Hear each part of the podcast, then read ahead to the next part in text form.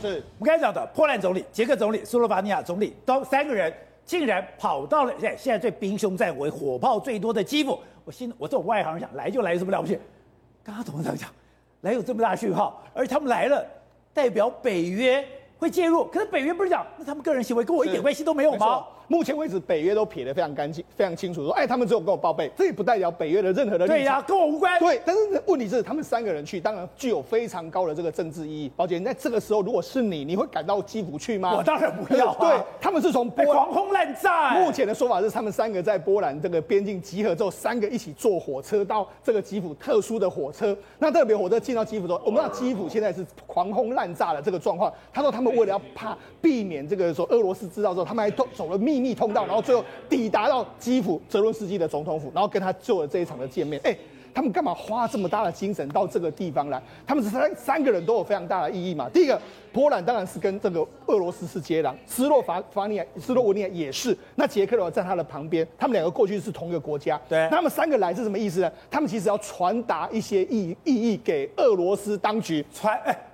他们不是要传达讯息给乌克兰，对，是传达讯息给俄罗斯。他们最近在讲什么？我们先跟他讲。这个波兰的副总理叫卡岑斯基，实际上他呢，他虽然是副总理，但是其实他是波兰最有势力的一个人。哦，他说什么？人家问他说：“哎，你有没有讨论把波兰的米格二十九这个交给乌克兰吗？”他说：“我有些事不能公开讲，但我想你知道我的意思。”他讲的已经非常明白，他的意思就是会这样做。另外一个，那最近波兰一直在讲什么吗？波兰一直在说：“你看北我们北约应该要进入武装维和，武装维和，维和不能就是进去打嘛。”所以波兰目前的立场就是这个样子嘛。那除了这个之外，我没有要战争。我要派维和部队，对，就像当时俄罗斯说，我进到乌东，对，我也是为了维和，对，就让他进去所谓的这个这个哈萨克都是这个样子嘛。他现在也说我们要进行一个武装维和，我要维和，但是是武装的。对，而且你知道这几天的时候，其实波兰总理有画出一个底线哦。他说，如果呢你俄罗斯用生物生化武器的时候，北约就绝对会参战。所以他已经开始在跟你说你的底线是什么地方哦。那这个拜登说，如果你打到北约的话，就是跟你跟我们宣战。那除了这个之外，我再讲哦。如果你攻击北约的补给部队，对，也试图对北约宣战哦。好，我们我们讲，事实上原本的时候只有波兰有部署这个美军在这个地方，还有这个北约的部队嘛。现在呢，斯洛文尼亚他也今天也同意了，你说北约的军人你现在可以并部署在乌克兰的边境，就是在斯洛文尼亚这个地方。目前大概有两千一百个人军队已经进到这个地方，大概有美国、波兰、还有斯洛伐克、荷兰、德国等等的军人在这个地方，而且还有爱国者飞弹都来了。所以呢，他现在把这个部署在这个地方，就是画底线在。无锡那一线，然后你不准给我发展所谓的不可不准给我用整个生化武器去攻击乌克兰。另外，他为什么要做这个动作呢？宝杰，因为最最主要的是三月二十四号，拜登即将要抵达布鲁塞尔，他要来欧洲了。他来欧洲的话，拜登要来了。三月二十四号，欧洲的这个所谓北约的高峰会要在布鲁塞尔举行，所以他们现在已经这样子。也就是说，我我认为是这样，只要这几天呢，你俄罗斯不要撑，没有任何的进展，撑到三月二十四号，拜登抵达布鲁塞尔的时候，你觉得欧洲会怎么样的一个状况？北约会怎么样？北约现在可能商谈，根据目前的说法是说，他们的做法会先进行对俄罗斯再进一步的制裁，然后会对乌克兰更进一步的这个援助。那你说会不会？派兵维和部队会不会被讨论？这些议题一定都会被台拿上拿上台面呢、啊。泽伦斯基讲，俄罗斯只剩下十天的时间，对啊，他的人员、他的装备、他的士气撑不了那么久了。对啊，所以这重重点就是三月二十四号，拜登即将要抵达北约嘛。北约之后呢，布鲁塞尔他要讨论什么事？所以啊，现在我们在关注三月二十四号，如果俄罗斯到那一天还没有还没有撤兵的时候，我们就看美国跟北约 会用什么把戏来对付俄罗斯。对，东北就三个人来，我想这么了不起，可是。那个是有重大意义的，这个战局要出现重大反转了。当然，这三个人，呃，第一个，三个总理，三个国家的总理啊，联袂到一个这个炮火隆隆的地方上去，这个当然有非常重大的意义，啊，传达出很多的讯息。那另外呢，最近为什么北约跟美国的话越讲越硬？对，因为俄罗斯的军队全部已经被引进来了。当初还没有全部引进来的时候，话都讲得很软。对，对，骗进来之后，你现在跑不掉了。我现在话越讲越硬。对，啊，瓮中捉鳖，这个鳖已经在这个地方了。所以，普丁啊，看到这个三个总理去，我相信他心里面会害怕，他会害怕。呃，现在北约跟这个呃美国已经不排除会动武了。他他们话都讲出来了，你如果越线，对啊，我不惜跟你打第三次世界大战。拜登拜登都讲，对，刚才那个副总理也是也是这样讲嘛，是要武装维和，为什么？因为你现在已经跑不掉了，在在这个上面给你压力，看是不是可以把你逼走。其实普京聪明的话，他现在应该要退了，他已经没有什么可以争的了。坦白的讲，已经没有什么可以争的了，他应该退回去，他还可以保住他现在有。你说我现在走，我还断尾求生，我还壮士断腕，如果我再继续这样耗下去的话，我连命都没了。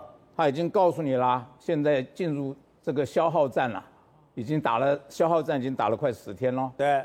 你现我们现在已经看到了他的这个呃战力一天一天在削弱，是你打拖得越久你越惨，所以他应该聪明的话赶快退。而且你说有一个我没有想到的讯息，就是这三个人进来，我的安全一定要获得极高的保障。开玩笑，如果这三个人有一点点的闪失，那个对北约，那个对整个的西方，甚至对乌克兰来讲，那是一个重大的伤害。那谁能够保证？你说只有美军能保证，也就是这三个人来，那是在美军的保护之下，才可以这样子长驱直入进来。那当然是美国在保护嘛，包括泽连斯基，我都认为是美军在保护，都是美国在保护，因为现在美国说美军没有去，哈哈，但是他早就在里面了。我们现在已经也看得出来，啊，乌克兰不像我们最早的想是没有准备的，对，他早都准备好了。那这些人也全部都去了。对，我上次有曾经讲过，乌克兰不是开战了没有多久，就说是我们开放外国佣兵吗？对，你真的认为那是外国佣兵吗？当然不是，对不对？因为你曾经讲过，在其他国家弄了半天，一千个、两千个、三千个就不得了了，这下一口来了一万六千个，不可能的，啊，这个这个是要你你你要有一个很大的牺牲奉奉献牺牲的精神，这个心情你才会去参加这个东西。不可能在宣布两三天之后就有一万六，过了两天又变成两万。后来普京也不是输人不输阵嘛，他说 我们也有用兵，中非跟叙利亚。实际上，这个战争，我看应该就是这么样子，就要看普丁。现在主要看普丁他自己的个人智慧，他要怎么收场。现在看得很清楚，就是说美国并没有想要让他很体面的下场，啊，美国没有要放过普丁。占上风了，干嘛要放过？是不是？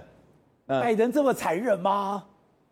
对敌人啊，这个绝对是要这样子做的，让他永远爬不起来。普丁尸骨无存吗？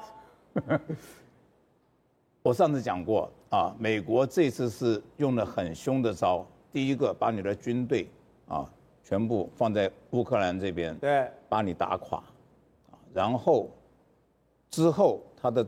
经济制裁会继续，继续把你打回三五十年，或者是让你停在那边。是，啊，这个战争我们看得很清楚了。这个 AI 战争，美美国跟俄罗斯差了一代以上。好，那我看刚才讲，现在是一个消耗战，这个消耗战在消耗俄罗斯的民心、士气、装备，所有的一个一个的。都在被毁灭当中吗？宝杰哥，现在目前俄罗斯的军队，你看他已经打了二十几天了。我先问一个问题哦，马利波打下来没有？没有，马利波已经被乌东、已经被这个乌南的军队包夹了，还打不下来。那你现在如果跑来要打奥德赛的话，那到底是一个什么状况？现在目前俄罗斯的军队深入到乌克兰以后，他进退两难，他曝尸荒野，他没有办法决定，而且章法大乱。宝杰，我先跟大家讲，一个个来讲哈。BBC 的记者他已经挺进到乌克兰当中，而且他到很多像哈尔科夫，哈尔科夫其实是对俄罗斯最友善的城市，因为它里面的人几乎一半人都会讲俄罗斯话，哦，很多的大学都是俄罗斯学生，就你居然打哈尔科夫，而且打了六百座的大楼都被打掉了，而且他他他的里面的这些大学都被破坏了。那哈尔科夫他的士兵讲什么呢？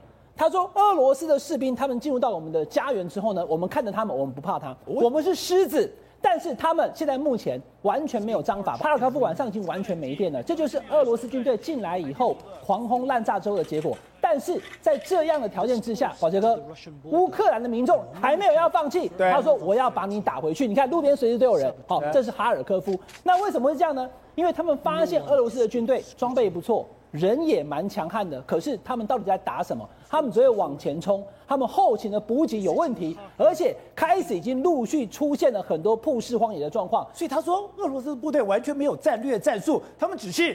只是会提枪快跑前进，他们可能没有想到进来以后会遭遇这么顽强的抵抗，他们可能没有想到说会遭遇到一个不知道不明的来源不断的提供武器、网络跟这些东西，所以呢，有一个状况可以判断出这个军队还有没有纪律。宝杰哥，这是一个乌克兰的女记者，哦，她直接 PO 了个照片，她这样宽宽，你其实看不到什么，她其实在拍这张照片自拍的时候，她是要拍后面的那一只狗以及狗旁边那个人，那这个画面有一点残忍，不过因为它是背面，我们给大家看，她在拍什么呢？她拍到。居然有一个俄罗斯的士兵躺在那边，他跑过去看，全身已经肿胀，已经曝尸荒野。来，我保证，我问你哦，今天俄罗斯军人拉进来以后，如果有人不小心被打死了以后，他除了把枪拿走以外，是不是也要把他掩埋一下？当然，军人嘛，没有管他，就放在那边被野狗啃。所以他说他看得出来，俄罗斯的军队现在有问题了。很多的俄罗斯的这些军人进到了乌克兰以后呢，通通像白俄罗斯的这些医院里面都是尸体。你知道美军有一个原则。绝对不会放下自己的兄弟。对，结果俄罗斯居然让自己的士兵曝尸荒野。哇，这个，我刚刚讲马利波都还没打下来。对，对。